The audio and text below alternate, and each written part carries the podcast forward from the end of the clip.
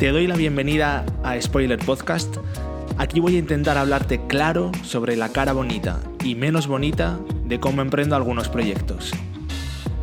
También reflexionaremos y aprenderemos sobre temas relacionados con el diseño, la creatividad y la vida que ello conlleva. Sin más, espero que disfrutes de este viaje.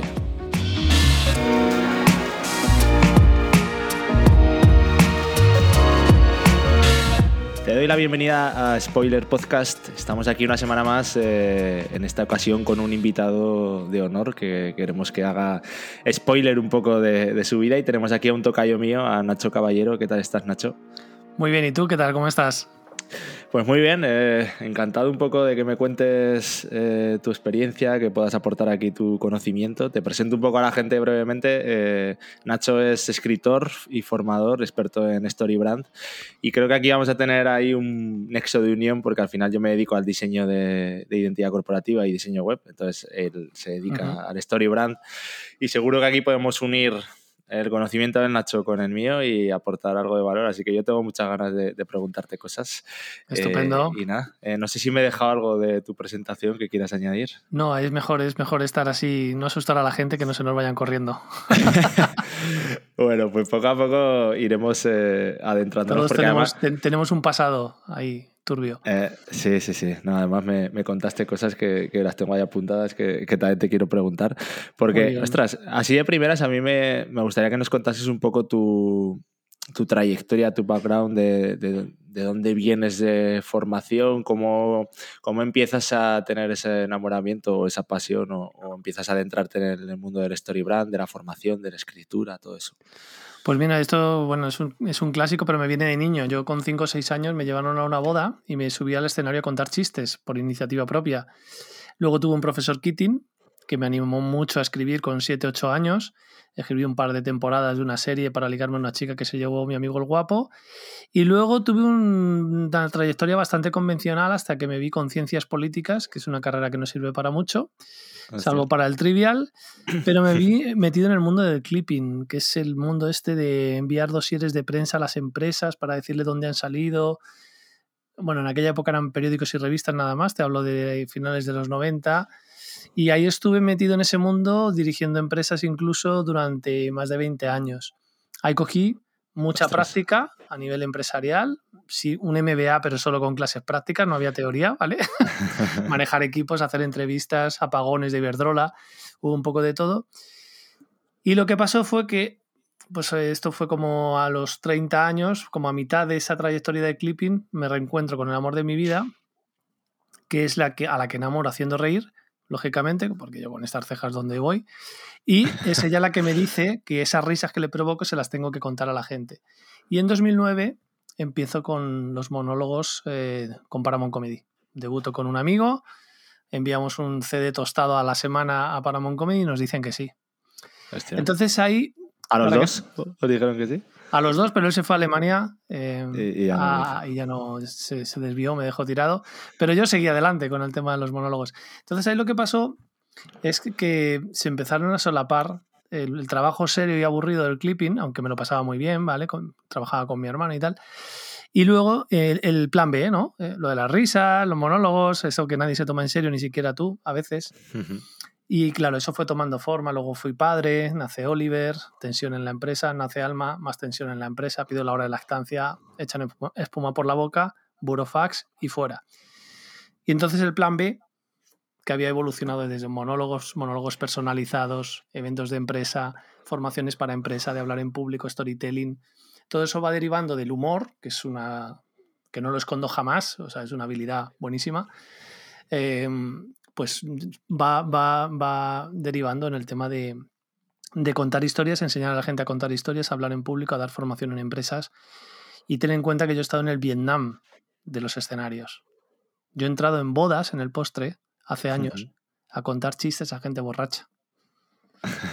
O sea, hacer un monólogo de 20 minutos contra los camareros, la gente borracha, la gente que no, quiere, no quería ir a esa boda. Entonces, eso te da un, un fondo muy potente a la hora de estar con 20 alumnos que te hacen caso, que están todos callados y que les das, vamos, que están callados, que fomentan la participación, aprovechas todo lo que te da el público, o sea, te da un fondo muy bueno, hacer exámenes las formaciones, no sé, es un, es un poco lo que me ha llevado hasta aquí. Y en cuanto a StoryBrand, pues hace un par de años conocí la metodología de, Donald Miller y me, me, alucinó. Me sirvió para... Yo sabía el qué quería hacer y con el StoryBrand encontré el cómo.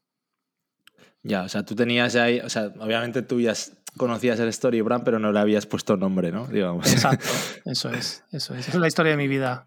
haberme tirado a la piscina y luego ya echar el agua, ¿sabes? Ya, sí, sí, sí. A ver, de hecho, aquí es que en este podcast me interesa mucho ese, ese momento en el que te tiras a la piscina, porque yo un poco hice este podcast que se llama Spoiler con, con esa premisa de que creo que muchas veces la gente en entrevistas y tal tiende a olvidar eh, los inicios o los momentos malos, cuando ya escuchas una entrevista de, un empresario que le van las cosas bien, y no es que no quieran, ¿eh? sino que entiendo que es muy difícil acordarte de cuando las cosas van mal. Sin embargo, muchos emprendedores como que estamos empezando o que llevamos poco tiempo, eh, precisamente lo que necesitas escuchar es eso, que alguien que a lo mejor puede estar en un momento jodido, que puedas estar tú, te diga cómo salió esa persona o cómo tiró para adelante o cómo en los inicios fue construyendo eh, su marca personal, su negocio, sea como sea para tú poderte un poco nutrir de esa experiencia y aplicarlo en ese momento en el que estás. Y a mí me gustaría lo que has dicho, ¿no? tuviste tus hijos, tensión en la empresa, eh, mandas burofax, te vas. ¿Cómo fue ese salto a la piscina de pasar a tener, digamos, un salario todos los meses a de repente decir, cuidado, que ahora me lo tengo que, guisar yo? Sí, no, bueno, una aclaración. El burofax fue de la empresa hacia mí, quiero decir. En el ah. momento que tú tienes hijos, empiezas a ver, bueno, en aquel momento eran 13 días, yo pedí 15 días de vacaciones con Oliver en 2014, luego hice lo mismo con Alma y además pedí la hora de lactancia sin tener pechos. Entonces, el, simple hecho, en 2016 te hablo, de ejercer tus derechos te convierte en una persona problemática, no solamente para tus jefes, sino también para tus compañeros, que eso es lo más triste.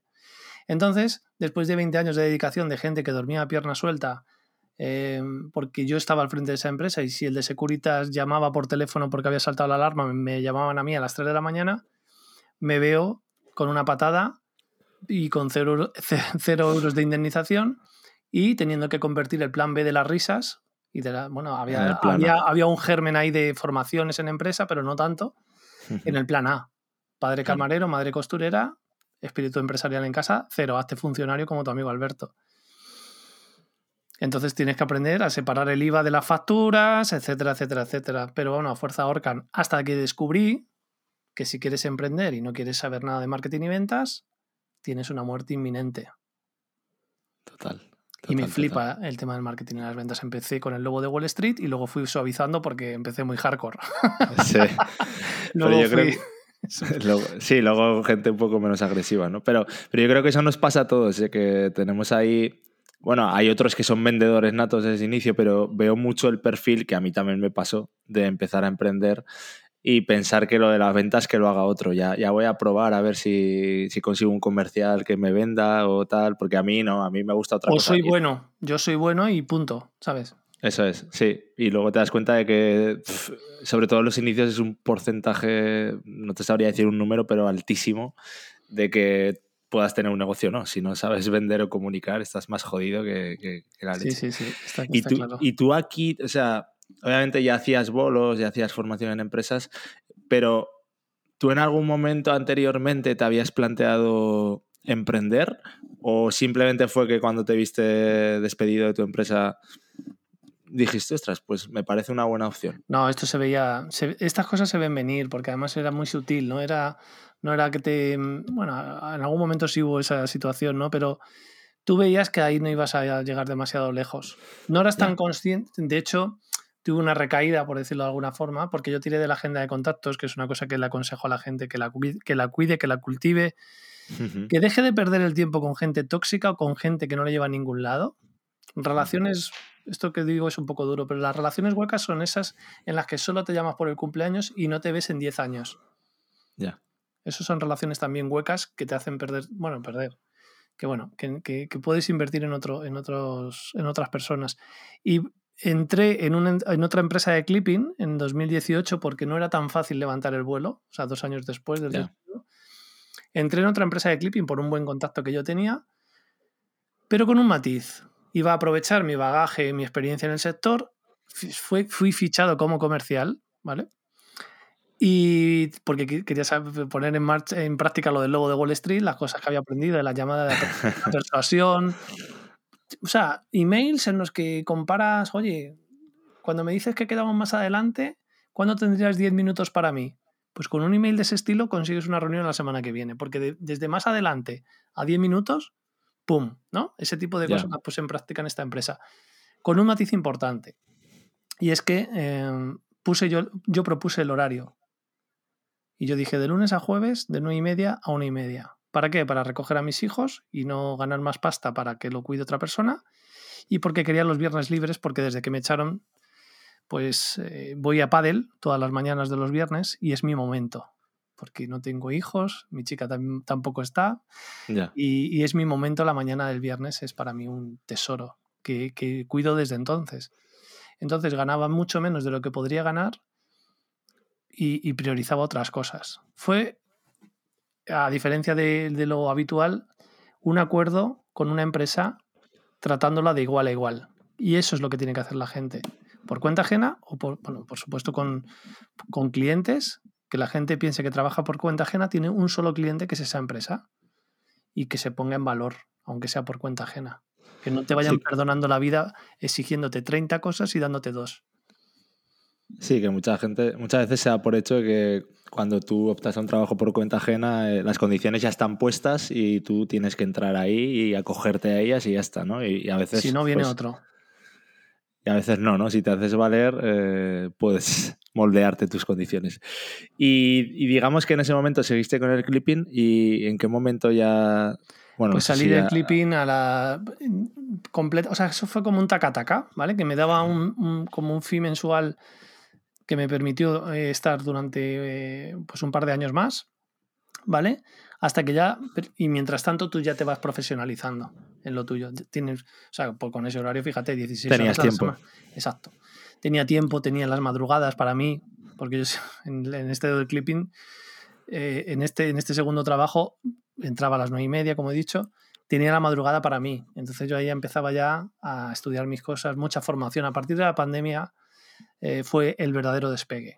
Ahí fue como empezar a formarme a lo loco, aprovechar el tiempo. Eh, saqué dos libros durante la pandemia. Fue, o sea, lo que es la pandemia, o sea, el confinamiento en sí, fue una catarsis que flipas. Y, me, sirvió mucho, me abría a otros mercados, he trabajado con clientes en inglés y eso ha sido el despegue definitivo. Sí, sí.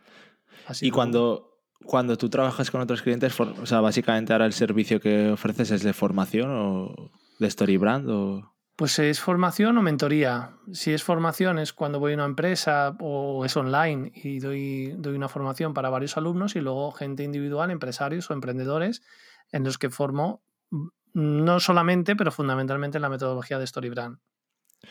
¿Y qué otras cosas formas también?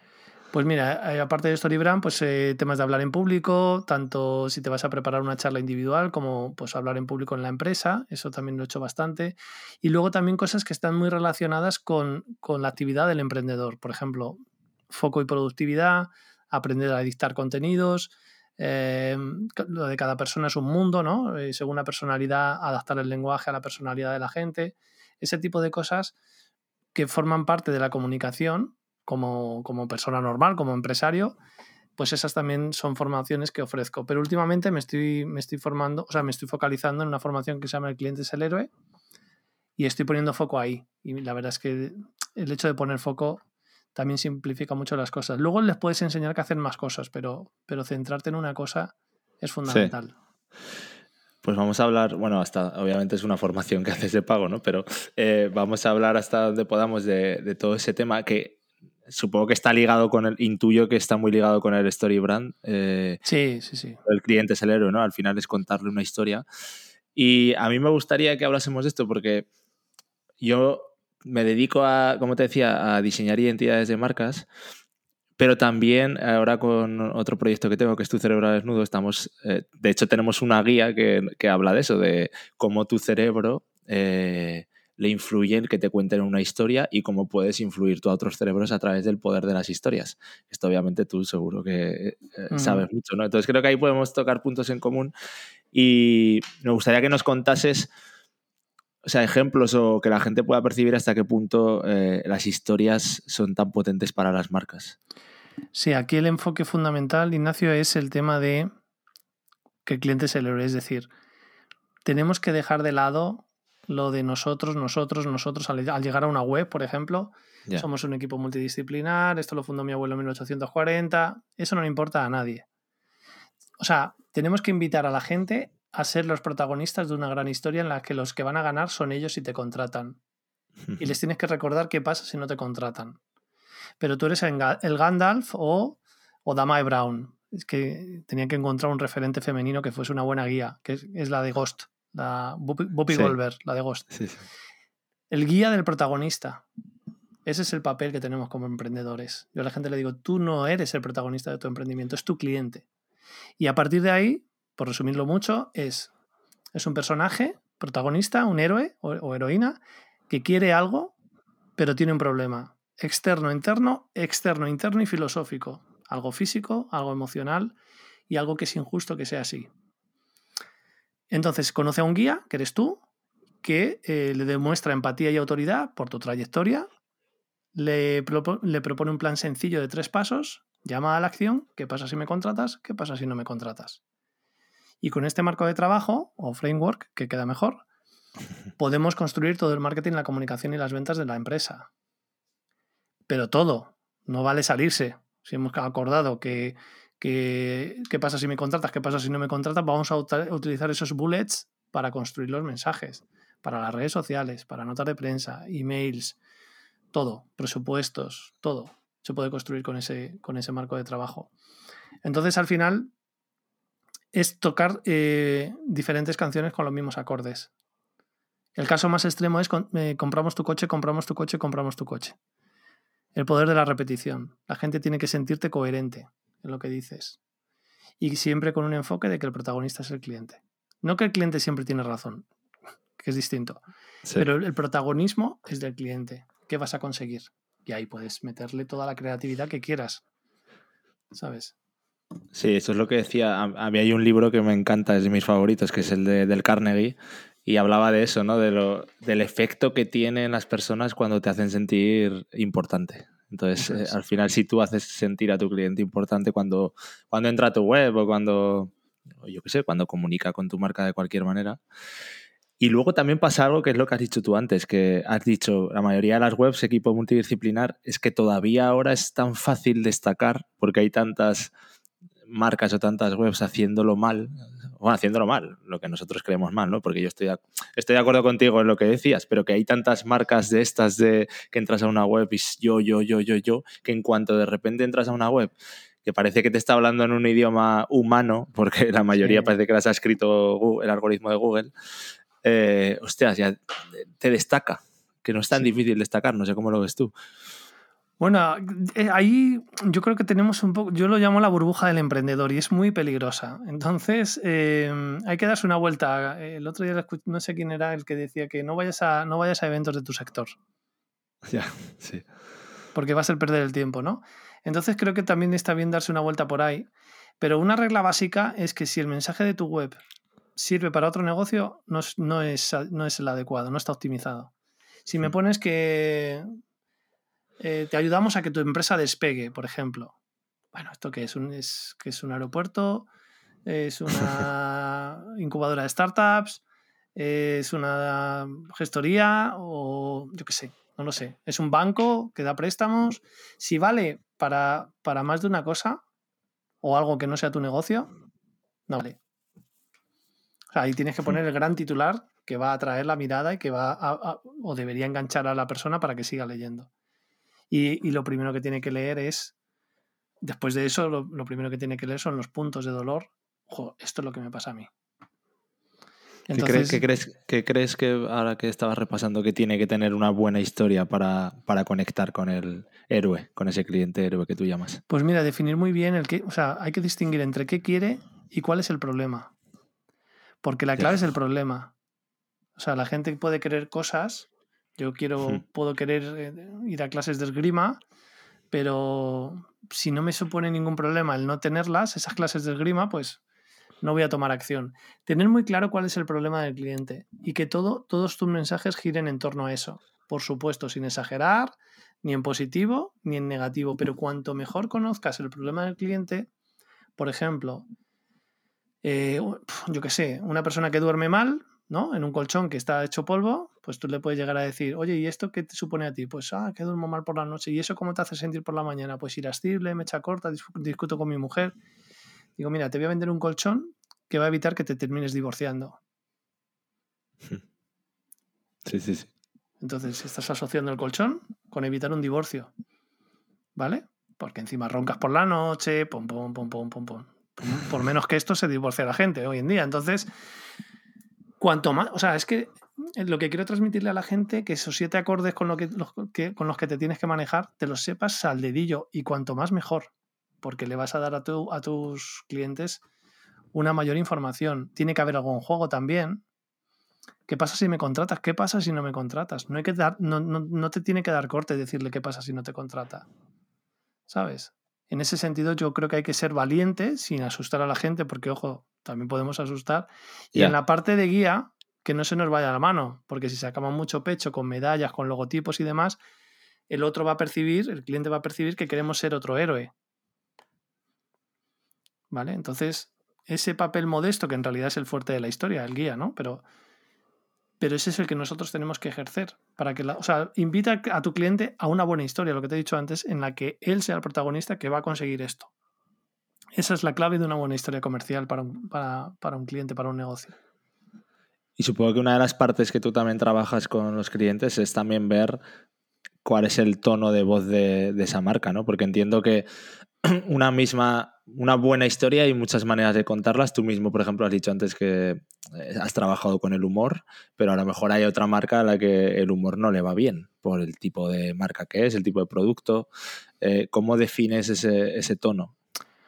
A ver, una cosa es el tono y otra cosa es conocer el sector de tu cliente. O sea, si tú eres carnívoro y, y te metes con un, o sea, trabajas con un cliente vegano, evidentemente vas a tener que hacer un esfuerzo de documentación para encontrar argumentos para esa venta. Pero hay una cosa que yo cada vez tengo más clara, la prudencia no vende. Es decir, si paso desapercibido, es muy, muy, muy, muy poco probable que vendas. Entonces, eh, lo de políticamente, o sea, intentemos escribir como hablamos. Entonces, no, no, no nos adornemos, no pongamos trabas a la lectura o a lo que queremos decir, porque la gente primero no tiene tiempo y, le va a sonar a lo de siempre, ¿sabes? Entonces, mm, en ese sentido, el, tono, es verdad que puede haber matices después, dependiendo del público al que se dirija, pero la gente está un poco cansada de mensajes encorsetados, con lo cual yo ahí sí sugeriría, esto es, es una pregunta interesante porque te contrata un cliente, ¿no? También un consejo para emprendedores, cuanto menos le cobres, menos caso te va a hacer. Eso lo dejo ahí, ¿vale? Pero entonces lo desarrollamos. Pero si tú le dices que, el mensaje tiene que ser este, que lo podemos matizar o discutir, una cosa es matizar y otra cosa es cambiarlo entero. Si yo soy el experto, no es que mi palabra vaya a misa, pero si hacemos lo que, si al final hacemos lo que tú quieres, no va a funcionar. No va a funcionar. Yo tampoco te puedo garantizar X resultados. además, eso siempre lo sabes, ¿no? Al implementar estas cosas tienes que dar un tiempo para que esto vaya funcionando. Y ni siquiera el mensaje es lo más importante. Lo más importante es conseguir emails de los clientes y llevártelos a tu base de datos. Eso si quieres ahora lo hablamos. Pero, pero sí que tienes que, tienes que tener la autoridad, tienes que ser percibido como un experto al que se le haga caso. Porque esto de, no, es que mi cliente no es así, es que esto mi cliente no lo va a aguantar, es que me... te sorprendería. Bueno, podríamos estar aquí hablando tres horas sobre esto, pero te sorprendería que el tema de el punto de ofensa de la gente está mucho más lejos de lo que tú te piensas. ¿Sabes? Ya. Y si eres un despacho que, de abogados... Y que no se, no se, tiene que confundir eso con prepotencia, que creo que hay mucha gente que, que tiene ese complejo, ¿no? De pensar que si yo digo que soy bueno en esto y que me hagas caso, es que eres un prepotente, no tiene nada que ver. Es seguridad en ti mismo. Mm, fíjate, te, te voy a decir una cosa. No tienes que decir que eres bueno y que me hagas caso. Tienes que transmitirlo. Y el primer, la primera el primer eh, elemento en el que se transmite eso es el precio. Hmm. Si tú te vendes barato, es el nivel de caso que te va a hacer el cliente. Yo lo he vivido. Yo he tenido clientes baratos y hacíamos mentorías y de una semana para otra, bueno, ¿qué? ¿Cómo va lo que, te, lo que, lo que quedamos la semana? Pues no he hecho nada. Y hay gente que piensa, bueno, pues mientras me siga pagando, patitas cortas. La falta de resultados te va a dar el matarile. No, no interesa trabajar con esos clientes. Aunque hay que pagar las facturas todos los meses. Yo no entiendo todo, ¿vale? Pero ojo con el precio y ojo con la idea de empiezo cobrando poco y luego ya subiré. ¿Vale? Yo creo que influye mucho el precio, Ignacio, en el tema de cómo se comporta el cliente y cómo te comportas tú a la hora de, de, hmm. dar el servicio. Es importante eso. Sí, y luego, ojo, que también a mí, a mí, también me ha pasado eso, que luego encima suelen ser los clientes más tóxicos y los que más exigen por ese poco precio. Que claro, tú piensas que lo necesitas y luego cuando yo he tenido alguna experiencia de mandar a tomar por el culo a algún cliente tóxico de estos, que a lo mejor era a nivel facturación un cliente que podías pensar, es que lo necesito, pero luego te das cuenta de que cuando esa energía negativa y ese tiempo lo puedes dedicar en buscar otros clientes que de verdad sí sean buenos, ahí es cuando creces. O sea, ese cliente realmente te estaba poniendo una zancadilla. Lo que pasa es que creías tú que lo necesitabas, pero, pero en el fondo no. Sí, sí, no, ese, ese, tipo de clientes al principio sientes que no puedes elegir, pero recomiendo a la gente que no, que no muestre que procure no mostrar necesidad. Eso de gracias por recibirme van a ser solo cinco minutos. No, no, no, no, no. Tú eres, lo he dicho antes, una relación de igualdad. Una relación mm. de igualdad. Y también hay clientes que son coleccionistas de propuestas. También, sí, sí. Claro, claro. Luego hay clientes y clientes. Tienes que conocer. ¿Y tú, tú cómo lo haces para ahora mismo en tu. ahora que trabajas pues, por cuenta propia? Para buscar clientes, ¿cómo aplicas todo esto que decías ahora? Pues mira, hay una parte de prospección, ¿vale? De, bueno, voy, busco sobre todo contactos en LinkedIn, que tengo siete mil y pico contactos, que habría que hacer una limpia importante y me quedaría con 1500, yo creo, pero bueno, hmm. procuro mantener contacto con este tipo de clientes, ¿vale? Y luego también eh, capturar lo que he comentado antes, capturando el correo electrónico, porque lo fundamental es la base de datos. Son una base de datos, ya saben, las redes sociales son terreno alquilado. Escribir con una cierta frecuencia, aquí hay varias corrientes, hay gente de email diario, ¿vale? Pero escribir con cierta frecuencia a la base de datos. Si tú te levantas, escribes dos o tres posts al día en tu blog, Cambia eso, que está muy bien porque te posiciona, cambia eso por escribirle eso, vinculando, vinculándolo con tu producto a, tu base de datos. Hmm. Cada semana, cada 10 días, cada 4 días, lo que tú veas que puede ser tolerable para tu base de datos. Y si, si, empiezas a hacer esto, en vez de contactarles cada mes y medio, cada dos, vas a, tener, vas a empezar a tener bajas y te van a empezar a surgir clientes interesados en lo que haces. Total. ¿Cuál dirías tú que, bueno, obviamente dices un poco, es la frecuencia tú aconsejas que es más adaptado a lo que puedas asumir o crees que hay un mínimo? Pues mira, hay, hay bueno, hay, hay gente que, que tiene ya una trayectoria que, que son conocidos, por ejemplo, Irra Bravo, que son conocidos por el email diario hmm. y esa persona no tiene ningún problema en el tema del email diario. Y luego, en mi caso, por ejemplo, yo he ido aumentando esa frecuencia de contacto con mi base de datos y me ha provocado bajas, que luego cuando las miras en el CRM, dice, mira, este llevaba sin contestarme desde finales de 2020. Claro, a ningún correo. No se había dado de baja, pero... Y, mi recomendación es que seas un poquito, ni siquiera a todos, no es lo mismo un cliente que ya ha sido cliente que, eh, pues eso, que una base de datos, alguien que está en el funnel en tu, en tu pipeline está en una etapa mucho más fría, ¿no? Que quizá ahí puedes tener una frecuencia, digamos, semanal, por ejemplo. ¿Vale? O si tienes alguna novedad, yo por ejemplo ayer eh, lancé eh, mi séptimo libro, ¿vale? Lo que pasa es que he estado súper liado y no ha sido tal y como yo quería, pero bueno, yo lancé un correo extra ayer a toda mi base de datos para comunicarles que ya salía, aunque ya se lo había anunciado en diferentes ocasiones, ¿no? Entonces, tú lo vas viendo. Mm, lo que no puedes hacer es pasar de, un, de escribirles muy de vez en cuando, cada dos meses o cada mes y medio, a escribirles un email diario. Eso me parece contraproducente. Total, total. Sí, sí. Nosotros ahora en tu celular ¿no? sí que empezamos ya eh, de inicio con lo del email diario y, y, bueno, de momento la verdad que estamos contentos con la experiencia. Es verdad que al principio da mucho cague, sobre todo al que lo tiene que hacer, porque piensas que es mucha carga de trabajo y tal, pero luego es un ejercicio interesante y lo que tú dices, hay muchas bajas obviamente, pero te das cuenta de que los que están eh, lo disfrutan. Y, es que, te tienes que quedar con esos. Y estos que me comentas, eh, ahora te hago yo una pregunta. ¿sí? estos que me comentas, ¿entraron en esa lista de correos sabiendo que era un email diario? Ya entraron, sí. Claro, ese es el matiz. Yo, tengo, yo tengo gente, he sido sutil en el mensaje, yo tengo gente, gente que se está apuntando a través de mi formulario de la web en el que saben que le voy a, le voy a escribir con frecuencia. ¿Por qué? Porque tengo un mix. Entonces yo estoy manejando una base de datos un poco mix, la tengo un poco incluso dividida. Porque, porque si tienes una base de datos de tu pasado a la que tienes permiso para escribir, hombre, tampoco vas a, a, pasarles a un email diario cuando es gente que no está acostumbrada a eso. Incluso clientes con los que puedes dañar tu reputación. Este plasta, ya no le a qué pesado es, porque no todo el mundo entiende el email diario. Yo, yo como usuario no me imaginaba que iba a tener a tres o cuatro personas en mi, en mi email todos los días. Y Ra Bravo lo dice, el poder de la repetición. Sí, sí. Sí, sí, Es que a mí ha habido uno, un, un, correo de los hombres G, es inútil que te sigas mintiendo, y luego ponía no te puedes engañar, y me ha traído un cliente, pero un cliente de los buenos. Y también he tenido gente, pero ¿esto qué es? No sé qué. Pues vaya chorrada. Y se cumple, los haters ahí. Es que si no polarizas un poco, yo me lo, o sea, yo, Ignacio, me lo paso muy bien pensando en ideas, ¿eh?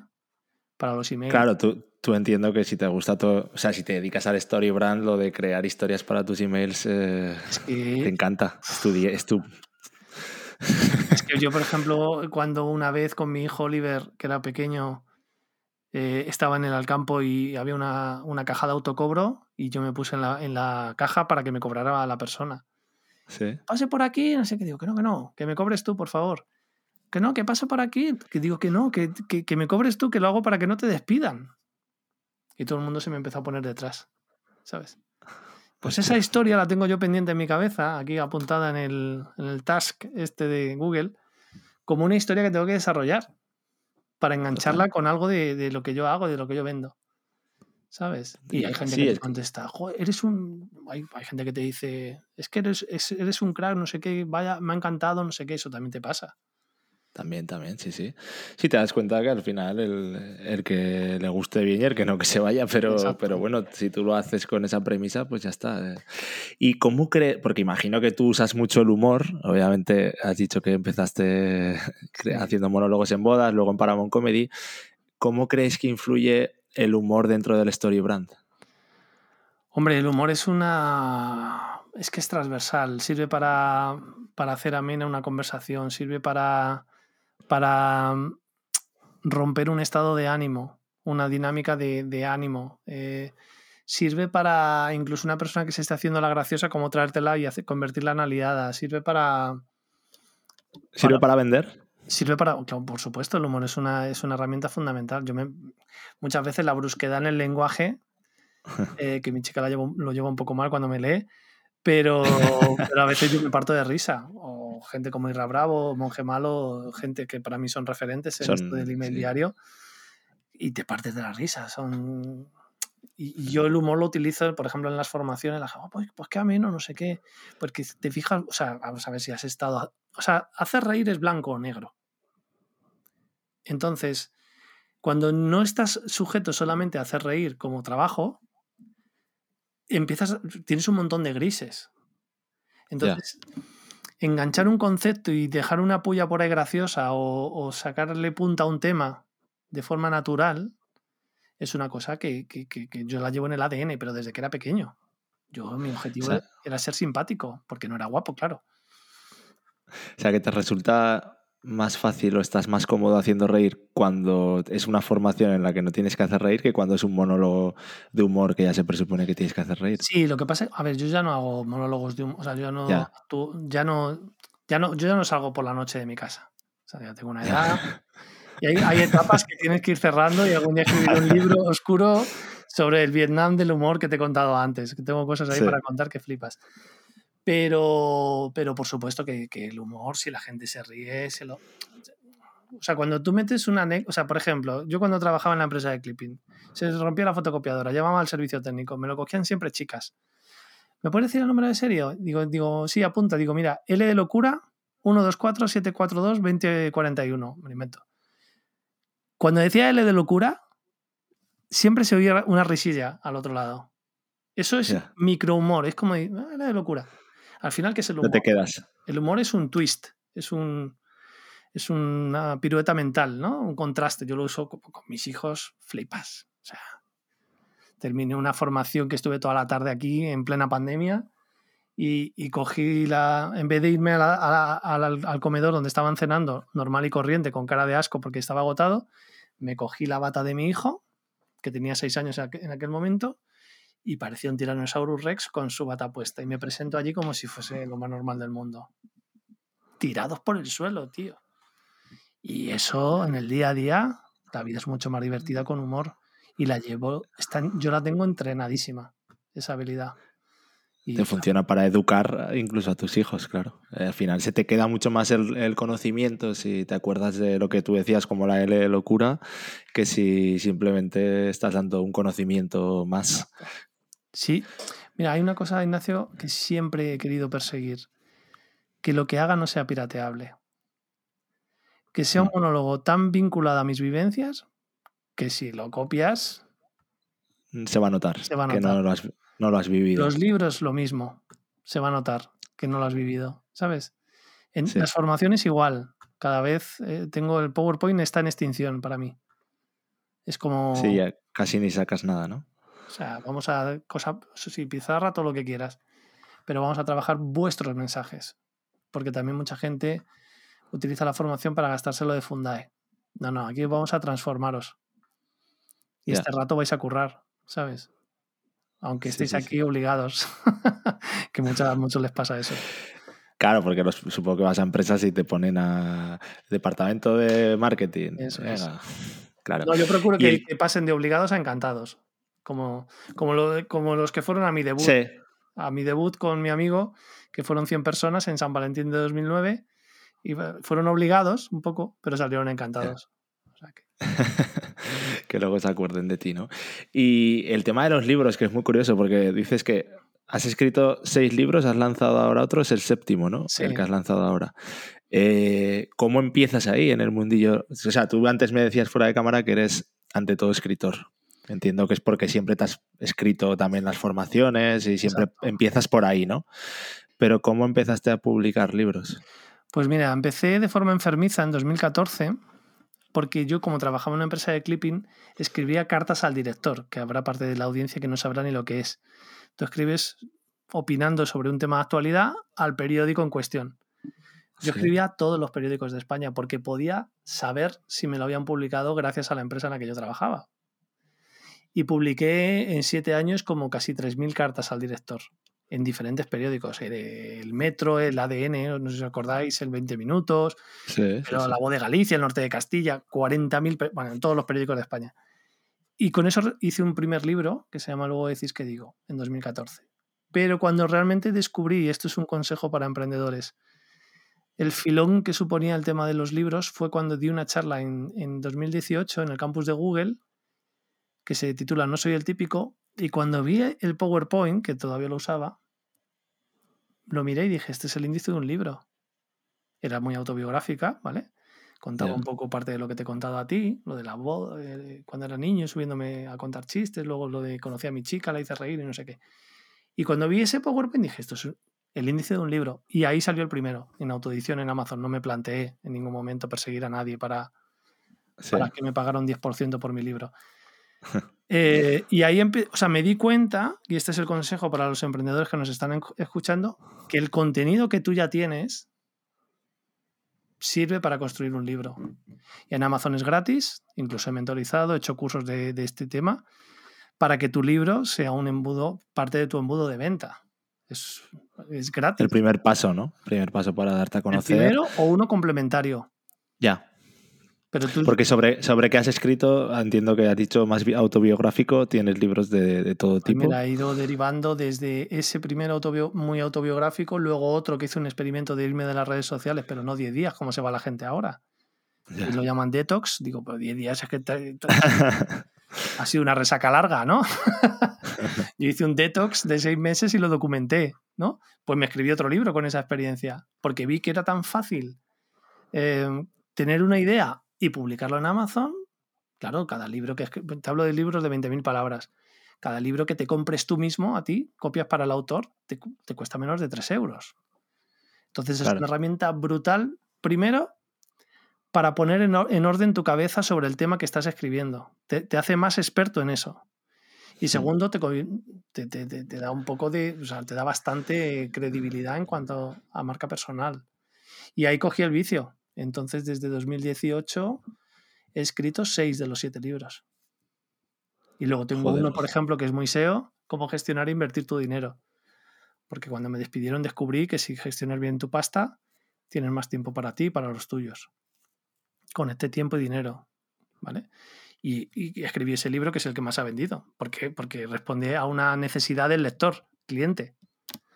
O sea, lo hiciste ya muy pensando en el posicionamiento. Ese es el que más, pero luego he hecho dos más que no, que no posicionan tanto porque me encantan los... Los títulos me enamoran. Me enamoran. ¿Y cómo es el tema de... como vía de negocio de los libros en Amazon? O sea, ¿has ido aprendiendo... ¿Escribes primero y luego lo vendes sin pensar mucho en vender? ¿O al final te has dado cuenta de que es una buena pata de tu negocio? A ver, ahí me peleo conmigo mismo. Es, encontrar ese equilibrio entre el libro que tú quieres escribir y el libro que, la gente quiera leer. Ya. Realmente tienes que, como si fuese una búsqueda de Google, porque Amazon es el tercer buscador más importante después de Google y YouTube. Si haces una búsqueda previa sobre lo que quieres escribir, yo lo recomiendo. Y haces un estudio de lo que opina la gente de libros que ya están publicados, los de las reseñas de una estrella, de dos estrellas, de, también las de cinco, pero qué echa la gente en falta y con eso tú puedes hacer un estudio de mercado más o menos para saber qué piensa tu público, también en YouTube. Si, si yo qué sé, vas a hacer uno de dieta cetogénica, pues te puedes enterar qué piensa la gente, cómo habla la gente de lo que echa de menos o qué le gustaría que tuvieran esos libros que ya tienen éxito en ese sector. Entonces es un trabajo que yo recomiendo a, a mis alumnos y a mis clientes para que el libro, que no te vas a forrar con él, ¿vale? Sí sea un impulso para tu marca personal. Te, te, convierta o te especialice en un nicho. Por ejemplo, una clienta que tengo que tiene un libro sobre ansiedad. Bueno, pues ahora su LinkedIn habla de que ella es experta en, en ansiedad dentro de la psicología, ¿no? Y el libro es como un.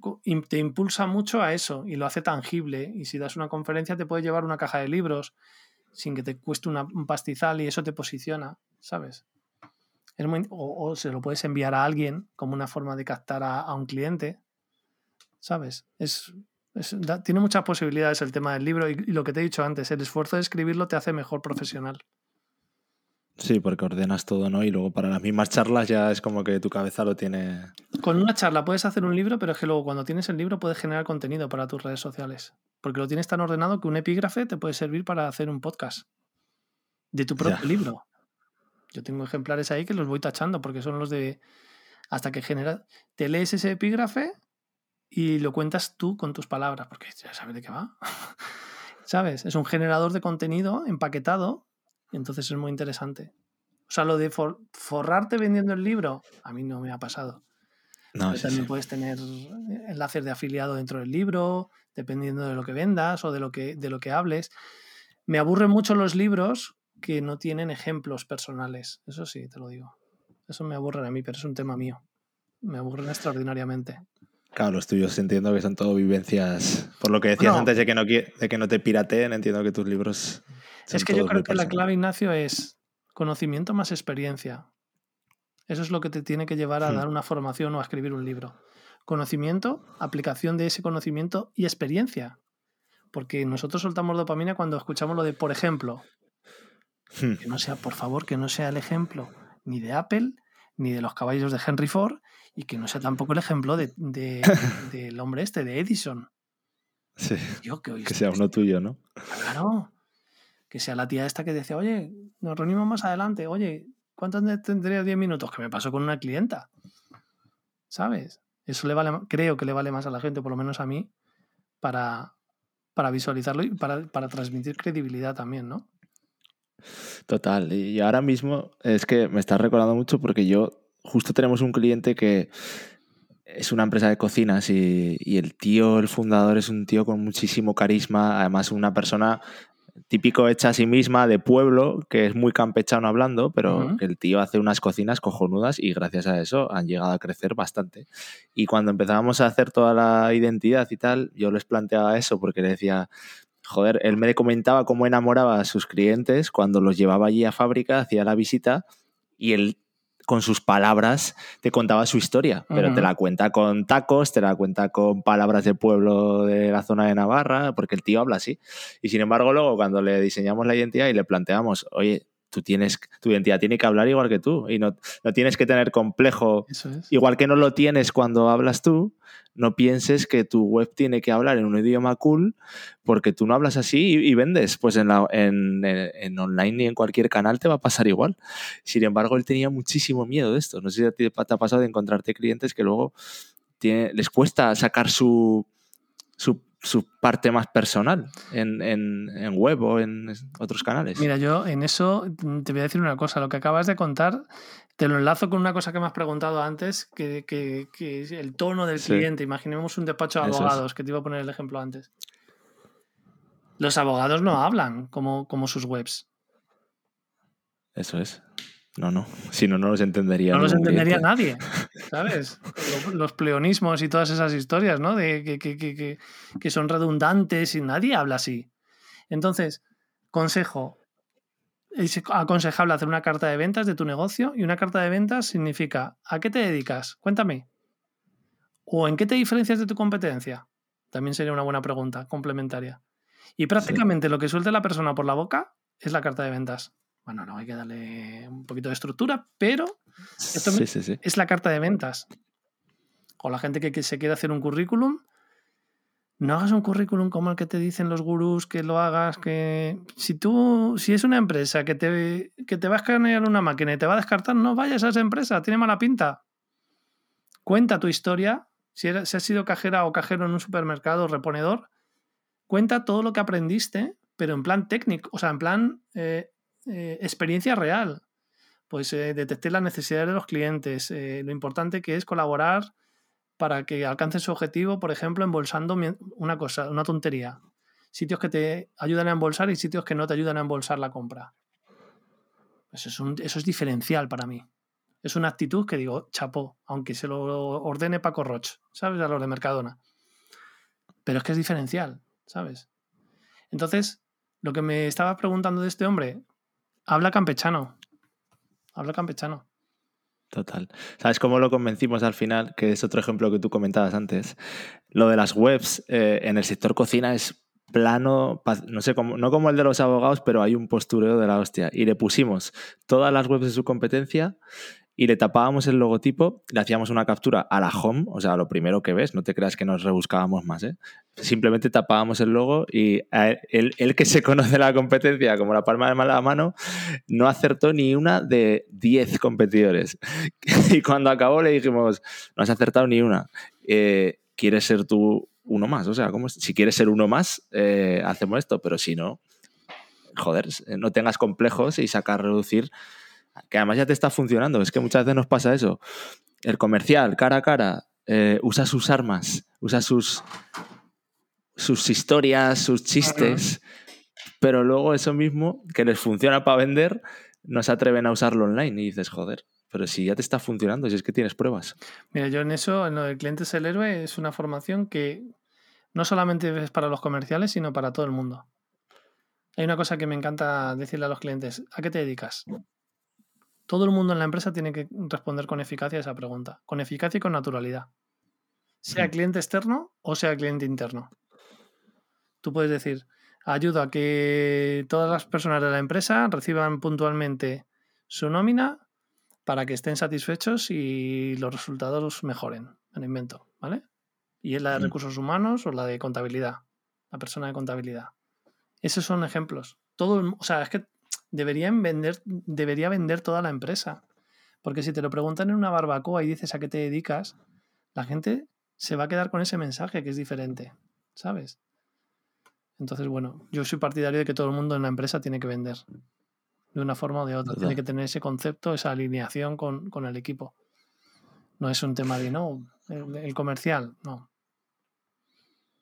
Sí, no, no.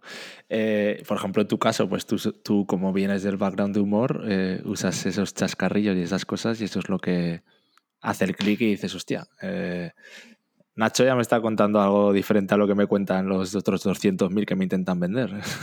Exacto. Bueno, yo ahí procuro cada vez más, ¿eh? Mm, lo de no mostrar necesidad y lo de esto voluntario, ¿sabes? Es como, no nos vamos a estresar, ¿sabes? Sí, sí, sí. nos tiene que apetecer. Sí, nos tiene que apetecer, que incluso ponérselo fácil para que nos... Oye, que, la, si, que si te viene mal no pasa nada. Y si no tenéis necesidades de formación, en serio, que no pasa nada. O sea, que tampoco es cuestión de reunirnos por reunirnos, como diciendo que yo también tengo mucha plancha. Y que sí, sí, es verdad.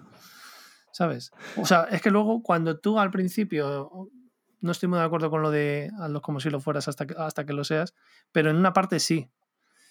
Porque llega un momento en el que de verdad se cumple, que tiene mucha plancha. ¿Hay cómo trabajas eso? Porque hay un punto ahí entre no mostrar falta de necesidad y tener que hacer un seguimiento a un cliente que le has podido mandar una primera propuesta o un primer eh, contacto y no te ha contestado. ¿Cómo crees, cómo lo trabajas o qué consejo das ahí? Em, no tiene ningún mérito enviar presupuestos. De hecho, en un plano riguroso sería desaconsejable. Es decir, a las reuniones no lleves presentaciones. Entonces vas a escuchar y de las 10 cosas que tú ofreces, solo le hablas de las dos, que según las preguntas que le hayas hecho, que tienen que ser bastantes, el 90% tiene que hablar el otro, solo le vas a hablar de esos dos productos que tú tienes que se ciñen a lo que él necesita. Hmm. Entonces, ¿de qué se trata? De que, bueno, a mí me pasó en la empresa esta segunda de clipping, mis compañeros enviaban un montón de presupuestos y yo no tantos. Pero es que enviar presupuestos no, o sea, no significa absolutamente nada. De hecho, es, incluso es un mal síntoma. ¿Sabes? Porque sí, es como que estás diciendo el precio, solo importa el precio, ¿no? Y ya está. No, o, ha salido alguien de una reunión caliente con su jefe y le ha dicho, oye, pídeme tres presupuestos. Y necesita tres ah. presupuestos. Y tú eres uno más y se lo van a dar a, su primo. ya. Entonces, eh, para mí es fundamental eso. estar seguro de que has averiguado que esa persona necesita tu producto o tu servicio y hablarle y solamente tratar con ese tipo de clientes. Claro, cuesta un poquito más. Sí recomiendo tener el embudo con oportunidades, ¿vale? Para identificar a los clientes que sí y a los clientes que no. Y cuanto menos hables, menos objeciones vas a encontrar. Eso también te lo digo. cuanto menos hables tú, que Cuanto menos hables tú, como comercial de tu empresa. ¿Sabes? Ya. Deja a la otra persona hablar y, te va a dar mucha información. Ya. Y ahí, un poco para acabar la última parte, porque me pareció muy curioso que te he visto que has dado charlas, bueno, sé que has dado muchas formaciones, pero como que a mí me llama la atención ya mucha gente las charlas TED, porque parece que, bueno, es como el, el, templo, ¿no? De, de, hablar en público. ¿Qué tal esa experiencia y, y cómo, cómo conseguiste llegar ahí? Pues mira, esto es rellenar un formulario. La primera fue rellenar un formulario. Si es que la gente que tiene éxito y la que no lo tiene, es que la gente que tiene éxito prueba muchas cosas. Y esto fue rellenar un formulario, que no tiene más. Y la segunda fue porque repetí con la misma persona que, que me dio la primera oportunidad. Pero, por ejemplo, cuando debutamos mi amigo y yo en San Valentín de 2009, es que te la, ¿eh? Hace 13 años. Abrimos un canal de YouTube a la semana de haber debutado que habíamos grabado la, la, actuación, que todavía la tengo por ahí. Y eh, según abrimos, o sea, la semana abrimos el canal de YouTube y empezamos a subir el vídeo. Lo dividimos entre el, su, su, parte, mi parte, no sé qué. Y tostamos el CD y se lo enviamos a Paramount Comedy. O sea, ¿qué te quiero decir con esto? Fuera la parálisis por análisis. ¿Sabes? Hay que atacar. O sea, hay que hacer cosas. Y lo de la charla es exactamente lo mismo. Hay que ofrecerse. Es el atreverte, ¿no? Sí. Eso es. A veces piensas que, guau, ¿cómo, ¿cómo me van a contestar a mí de los de TED? ¿no? Y, es porque no prueba la gente, ¿no? Exacto. Eso es. Se trata Bueno, de pues todo. Nacho, eh, ¿cómo te puede encontrar la gente? O, o háblanos de qué estás haciendo ahora, qué te gustaría eh, que, que supiésemos de ti. El, supongo el libro que has dicho que has lanzado último o lo que Sí, te apetece. bueno, el libro se titula Tu vida cuenta y es para toda esta gente que se tira la vida viendo Netflix sin saber que de su vida solo hay una temporada. No es un libro amable, pero le va a venir muy bien a la persona que, si espabilas un poco al leerlo, le va a venir muy bien a la persona que diga algo sobre ti el día que estés muerto. El día de tu funeral, alguien dirá unas palabras, o eso esperamos todos. Pónselo fácil a esa persona. Que tenga argumentos chulos que contar que ser seriéfilo y pagar impuestos, pues no es una vida trepidante. ¿Sabes? Si te molan las historias, te molan lo que ves en Netflix. Hombre, no te digo yo que hagas balconing porque no es interesante, pero sí que si estás saturado después de una tarde de trabajo y ves la bata de tu hijo, cógela para provocar unas risas en la hora de la cena. Con eso basta. Sea amable con la gente, ¿sabes? Mm, haz que tu vida cuente de verdad. Siéntete protagonista de tu vida. Que no, la gente no. Sea, si tú no decides, van a decidir por ti sobre tu propia vida. Animo a la gente mucho a eso. Es un libro que además mezcla el storytelling que soy yo, como dicen nuestros hijos. Papá hace reír a la gente y mi chica, Fátima, fatimaizquierdo.com, eh, les ayuda a que no estén tristes porque es psicóloga. Entonces en este libro hemos juntado el storytelling con la psicología para ayudar a la gente a, la, a mejorar su toma de decisiones y que vuelvan a protagonizar su vida. Eso en cuanto a lo más reciente, el libro que salió ayer, que me ha costado una... Está en Amazon, ¿no? Entiendo. Está en Amazon, sí. Pues dejaremos el enlace abajo para que podáis echar un ojo. Y luego, bueno, mi web principal, que es nachocaballero, nachocaballero.com, y ahora he habilitado nachocaballero.com barra VIP para que la gente se apunte, como decías tú antes, a, esa nueva eh, tendencia que me encanta de escribir con, con más frecuencia a la gente y contarle mis cosas, una mezcla entre mis vivencias, que mis hijos son un pozo sin fondo para eso, me dan un poco de anécdotas, y el noble arte de vender en cada interacción. O sea, yo alucino simplemente cuando yo intento vender, estoy intentando que mi vida y la de los que me rodean, y ahí están mis hijos, Fátima y la gente que más quiero, sea mejor. Es algo tan noble como eso, y con eso pasé del logo de Wall Street, que era muy heavy, a haberlo interiorizado y decir, es que esto es lo natural, porque encima te voy a ayudar. En este caso, Eso lo es. que hago es sobre todo formación en empresas y mentorización para clarificar el mensaje de las, de las empresas y que se dejen de tanta historia y que conecten más con sus clientes de forma natural. Bueno, pues ya sabes, si fácil que tengas una empresa o, o- o conozcas a alguien que la tiene, pues recomendar el podcast que escuchen a Nacho, que entren ahí a nachocaballero.com barra VIP y, y leer los emails va a ser gratis, así que lo puedes leer un Eso tiempo. es, eso es de momento, si ¿eh? de momento, que la tensión de, De momento. la tensión de compra es un tema que hablamos otro día, que me encanta eso. Sí, sí. Oye, pues igual, pues sí, ya vendremos otro día por no alargarlo más de una hora, pero vamos, veo que queda conversación para rato, así que te lo agradezco mucho, Nacho. Muy bien. Eh, ha sido un placer. Encantado, Y- encantado de haber estado contigo este ratito. Por muchas más y eso. Eh, dejamos a la gente todos los enlaces abajo y espero que hayáis disfrutado y nos vemos.